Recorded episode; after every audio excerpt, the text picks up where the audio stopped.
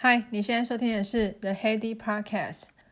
大家新年好，牛年新的一年又要即将开始了。大家新年过得怎么样呢？我现在人身体有一点点不太舒服，这是什么劳碌命啊？一放假就有点感冒的迹象，有点晕倒。不过今天录音的时间是大年初二，所以年味还是非常的浓厚。我希望大家在新的一年能够平平安安、健健康康。今天主要因为过年嘛，想要来聊一点，就是关于送礼啊，还是业务接待礼节的一些潜规则。你说潜规则嘛，其实我觉得一些老一辈的会觉得这是应该基本应该有的礼貌，不是吗？怎么会认为这些规则需要特别拿出来讲？可是我发现说，其实这些规则简单归简单。可能或许有一些新一代的业务，比较年轻业务，还是说老一辈业务，他做久了，可能没有注意到这些小细节，所以我今天把它拿出来整理一下，再提醒一下我自己，跟提醒一下大家，不要忘记这些规则，因为这些规则其实是非常基本的礼仪，你没你没有做到的话，会某种程度上面，可能对于客户对于你的信赖程度，还是对于你的好感度，就会有所下降。当别的业务都能够做到的话，那是不是就是失去这个订单机会可能就会比较高一点呢？在分享业务潜规则的之前，我还想要介介绍一个好东西给大家，就是我们年前的时候公司有一个 meeting，他有用一个 app，我觉得还不错，先介绍给大家，免得我待会忘记。它是一个那个类似像呃现场。问答回答的互动的一个小游戏，它就是 Mentimeter。那这个东西它蛮有趣的，是它很适合用来，就是比如说你做完 training 啊，还是公司的有奖问答，呃，就是所有的一些需要问答的题目上面，你可能可以设计一系列的题目，比如说五六题啊，那你就把那网页打开，那就会有一个类似像会议代码，你把它输入进去之后。然后现场的人就会登录到里面的呃网站里面，可是，一开始大家是匿名的，就是有一些图案啊，很可爱图案，小火车啊，爱心啊，可能笑脸啊，图案，男生女生的图案，各种不一样的图案，就看你登录的人数有多少。那每个人有自己的代表图案。那一开始他就是先进入类似像这样的答题，比如说圈领完之后，你可能需要现场跟现场有一些互动，每一个人可以拿起自己的手机。回答你所设定的题目，那会根据回答设定的题目的快慢，那就会有排序，还有就是对跟错也会有。呃，加分跟排序，可能你在第设定的，比如说三五题之后，就要统计积分，那他就会知道说谁得到第一名。那第一名的话，就是呃，他那个名字名称代码就是会直接显现在上面，那就一种竞赛跟比赛的效果。然后它还有那个倒数计时的功能，所以整个互动起来就蛮活络。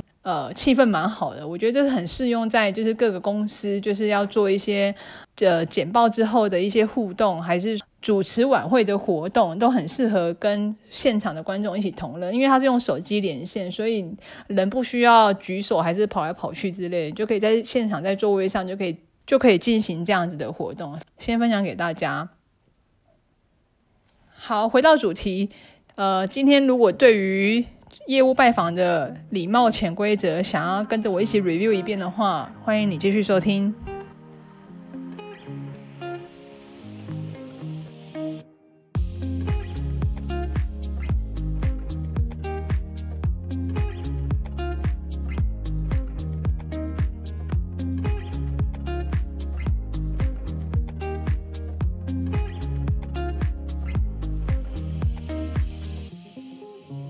呃，今天要跟大家介绍的是我归纳的一些业务拜访的基本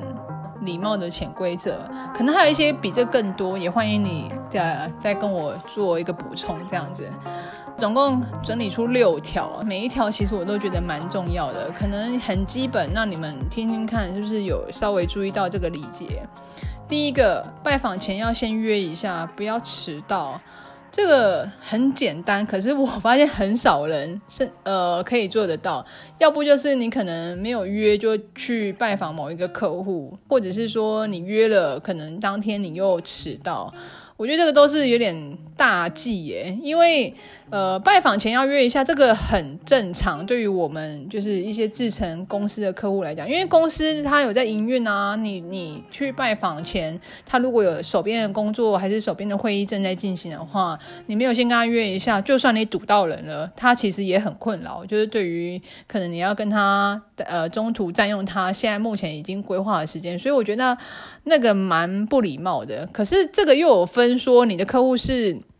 学校的客户还是说是业界的客户？业界的客户的话，千万就是得要约一下。那如果是学校的客户的话，又分老师和还是学生。如果你是跟学生研究室的话，其实倒也不用这么正式啊，说呃之前去的时候要约一下，因为以前这种这几种类型的我都有遇过。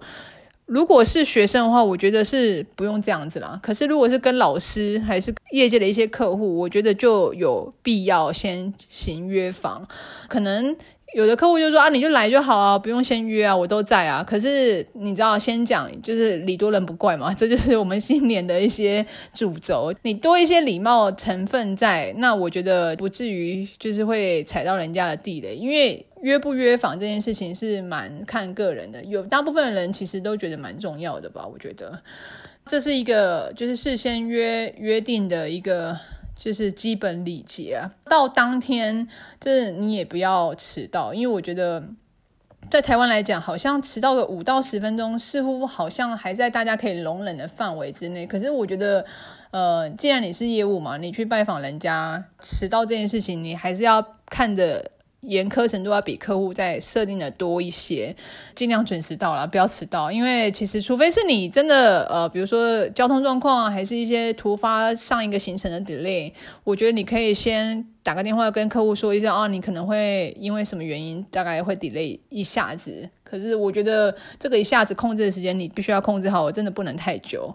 在其他国家文化，其实我我有觉得说，其实所谓的迟到，真的你就算准时，也就算是迟到。因为我们有一次好像去就是日本旅游，导那个导游他在日本当地工作过，他说在日本工作，你如果就是约八点，让你八点准时到，其实你就算迟到了。所以每个国家文化不太一样。那在台湾的话，我们我觉得我们自己的话，客户其实大家都蛮有人情味，迟到一点点他不会有太多的介意。可是我觉得如果真的迟到太久的话，真的不是很有礼貌啦。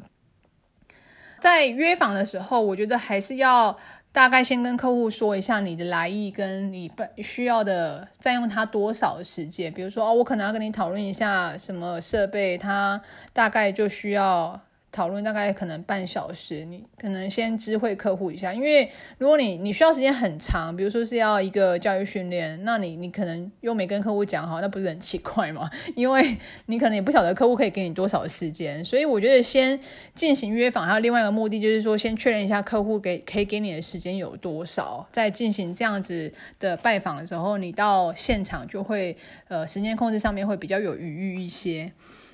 好，这是第一点。第二点的话，跟第三点有一点我一起讲好了，就是如果你跟客户有有所交际应酬，就是在外面用餐的经验的话，第一个就是说乘车的座位顺序，就是这个不一定会发生，可是我觉得如果一旦发生，你没有注意到的话，我觉得是非常没礼貌的一件事情。就是乘先讲乘车好，如果你真的是有载到客户，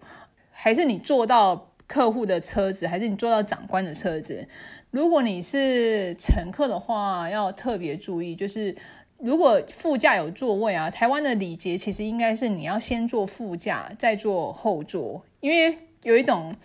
后座就我不知道之前可能是我老灵魂吗？因为我觉得好像有 有一些年轻人好像没有不太懂，不太注意到这个细节，就是说乘车的时候他就呃直接坐在后面，那我都会帮他捏一把冷汗，因为因为坐后面感觉你像你知道长官还是总统，就是他旁边明明有位置，你不坐他旁边，然后你坐他后面，那不是很奇怪吗？就我觉得来讲蛮奇怪的，就是。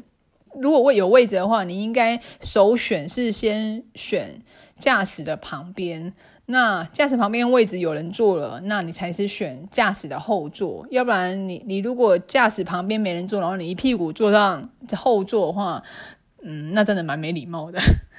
这是乘车嘛？假设你接到客户，那呃延伸到第三点，可能送客礼仪呀。如果你跟他聚餐，然后聚餐结束之后送客要送到什么程度呢？这是我亲身的个人经验。我记得有一次刚出社会的的第一份工作吧，就是也是跟客户有就是交际应酬理解，然后。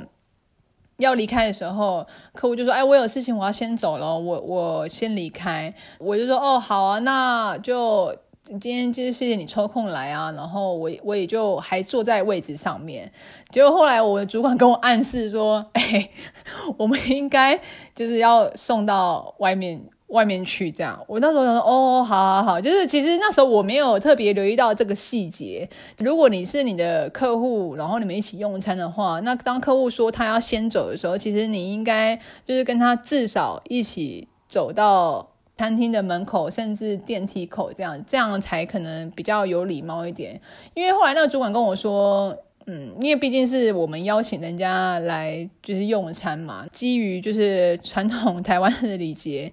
应该是要送他送到门口啦，那可是因为我们可能有时候在餐厅用餐，你送到电梯口至少也是基本礼仪这样子。那这是我个人的经验，先也分享给大家。就是我们可能年轻的时候就没有觉得说，诶，这个有这么重要吗？我们有需要送到门口这么的做作？所以这个二三点就是说，乘车的座位顺序跟送客细节至少要送到电梯口了，我觉得。第四个，当客户有询问你的话，还是给你电话的时候，应该要尽快回复他的询问跟他的回电这样子。我觉得电话的话，应该当天未接来电，你应该就要直接当天就要回复了，看是什么事情这样的。email 的话，因为可能 email 它你处理事情比较多，我觉得至少两。两天内应该要有所回复，不管是呃基本的通知，还是说呃正式的回复这样子，因为你没有回复，客户就觉得说到底我们通知到你这件事情，他们也会觉得有所疑惑吧。所以我觉得有分电话跟 email 这这两件事情。我觉得 email 有一个状况是说，可能他问的问题你也没办法马上给他答案，因为可能有一些事情需要跟国外沟通。可是至少更新一下说，说啊，那大概以以往的经验来讲，你他问的这个问题回复的速度大概会有多久？花一两个礼拜左右吗？客户就不会第二天、第三天期待你的回复，然后你都没有回复，这样到最后打来就说：“哎，你可能这个要看原厂的时间，也不确定。”可是其实就算你不知道，你应该知道的大概的的样貌，你可以先跟他讲说：“哦，我可能不是太清楚细节，他会在什么时间确切的回复。可是以我的经验来说，以前可能这样的话，他还需要花两个礼拜的沟通的时间。”那给客户有一个心理准备，就是至少就是有点像是，呃，人家问你，就算你不知道，你就说啊，可是我知道谁可能可以提供这个资讯给你，你可以再问问他这样子。我觉得，所以我觉得这个回答客户的询问，就算你不晓得全部的的答案，可是你可以跟他回复一个，比如说代理的窗口，还是说预计的时间。这些之类的回复，那客户也会觉得说你你对他的一些询问是有重视的。那这是第第四点，尽快回复客户的电话或 email 的询问。第五个，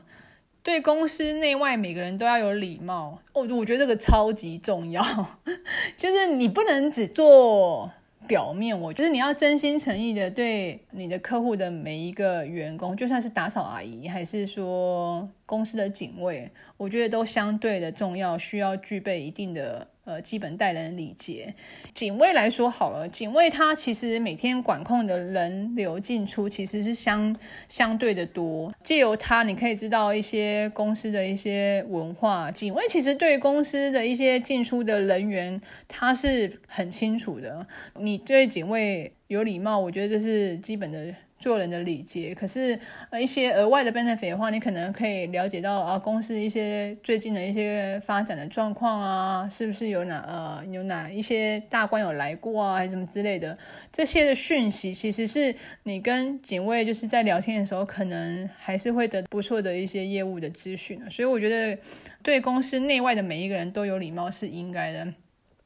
我刚刚讲的是警卫是对公司外嘛，可是你对公司内就是内勤啊，觉得应该基本上，其实基本上应该要就是跟对外一样，要具有就是礼貌。你你有有所求嘛？大家要要合作的话，可能礼貌上面来讲还是要多留意一下，因为每个人都喜欢被尊重嘛，不被尊重的感觉就很糟糕。还有一个经验上面可以跟大家分享，就是礼貌。贯穿全场有多重要？就是我记得我一次在面试的时候，面试完后来我面试上了，那个主管后来有跟我说，其实他有观察每一个来面试的人的细节。面试的时候，他就是接待小姐会带你到会议室里面，那他会给你端一杯水。如果这个人他没有相对的回应说谢说声谢谢啊，还是表达微笑感谢之意，点头也好，他这个人就算表现的再怎么好，他也不会录用。所以这这蛮重要的，就是这些礼节，不管你对内对外，还是说要去面试的时候，其实你对每一个人，你不要大小眼，就想说啊，只有长官的话才是最重要。其实所有的人，就是包含最基本的的接待的人员，对你来讲都是非常重要的角色。这一个来讲，就是我觉得就是最重要最重要的一点。对人接物来讲，还有一个。可能大家有时候会没注意到的事情，就是你在跟别人说话的时候要看着别人眼睛。我觉得这个对老一辈人来讲应该觉得很基本，可是我不知道有时候可能新一辈的年轻人，有时候可能我会发现有一些人不知道是不是紧张还是怎么样，他就会讲话的时候眼睛会飘忽不定。我觉得这个就感觉上面就会觉得说，哎，这个这个好像是若有所思，还是感觉上就没有那么靠谱啊。最后一个。比起罐头祝福，更好的是应该是克制化的祝福。这个就我我觉得我有特别留意到这件事情。其实像现在过年啊，你一定会收到很多 LINE 的简讯，就大家贴图祝贺新年好、新年快乐，就是牛年行大运之类的很精美的贴图。可是你自己应该有感觉到，其实你收到这些罐头简讯的时候，其实是不带有任何温度的，是。表示心意的最基础、最基础没有错，可是其实更有温度的做法应该是说啊，比如说你手写一个卡片、贺词之类的。像我的话就是红包袋嘛，红包袋其实也没多少成本啊。对于我插画好像还可以，所以我就画一些呃。各刻字化的图片，然后顺便署上年份跟自己的姓名。那其实这个刻字化的照片简讯，其实比就是精美的罐头简讯来的更有温度一些了。我这个年代就都是这样。如果你收到一个比较刻字化的礼物，你会觉得说，哇，怎么那么贴心？就是送礼人家很有心意。因为很常，比如说像之前收到，比如说像杯子有印你的名字啊，还是。名片夹上面有有浮你的浮水印的名字啊，那这些都其实是一个蛮贴心的小礼物。它的钱可能没有需要花费很多，可是你就可以有心的话，就可以做出像这样子让人收到就会特别窝心的礼物。我觉得这些礼物啊和呃客制化的祝福来讲，都是比那些呃制式的礼品和制式的一些罐头简讯来的。更有温度，那你会让人更有印象。就是其实，如果你会觉得说啊，那我又不擅长画画，那其实你可以录一段语音啊，送给你想要表达的人，还是说直接打通电话跟他聊一聊这些就是祝福啊和最近的状况，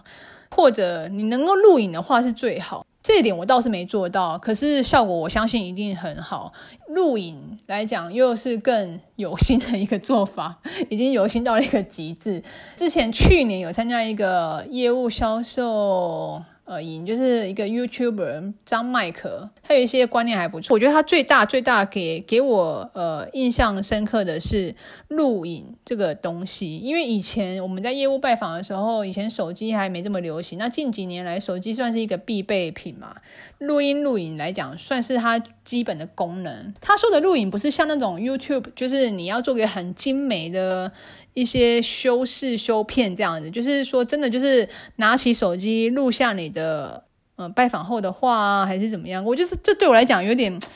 呃没还是没办法做到，因为可能心魔还是觉得说，哎，这个录影感觉有点尴尬，你知道，自己尴尬一一发作起来，我就觉得自己做起来都不是太舒服的举动的话，其实你会 你也会让人家觉得相对的尴尬跟不舒服。这我倒是没做到，可是我觉得相信这个威力，如果你能够有很自然的做出这样子的，就是录一段影给你的客户，特定的客户哦，他不是说类似像录给，比如说。就是类似像群星录影，这录一个罐头讯息是给所有的人，不是他那种录影是就是指名道姓特别的否指名道姓，比如说 John，谢谢你今天答应我的邀约，然后什么什么之类，这是非常个人化的一个简单的录影，那不需要非常的 fancy，不需要特别的剪辑，那这个威力又比你的比如说手写卡片还是。就是录音来的强大，这是我从他身上学到一个比较新的观点，我个人觉得蛮认同的。可是目前我还做不到，等我哪天能够很自然的面对镜头的时候，你就会收到，或许你就会收到我的录影讯息。这样子，以上就是我今天整理的六大心法，个人觉得每一条都蛮重要的。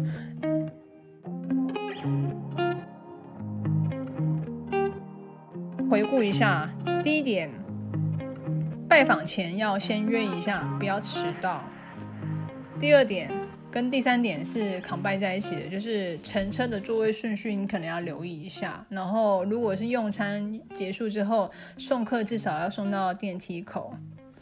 第四点的话，就是当客户有所询问的话，你应该要尽快回复。电话跟 email 回复的期待的时间会有所不同。就算没有立即的答案，你应该要跟客户讲，你可能预期他会收到的答案大概是什么时候。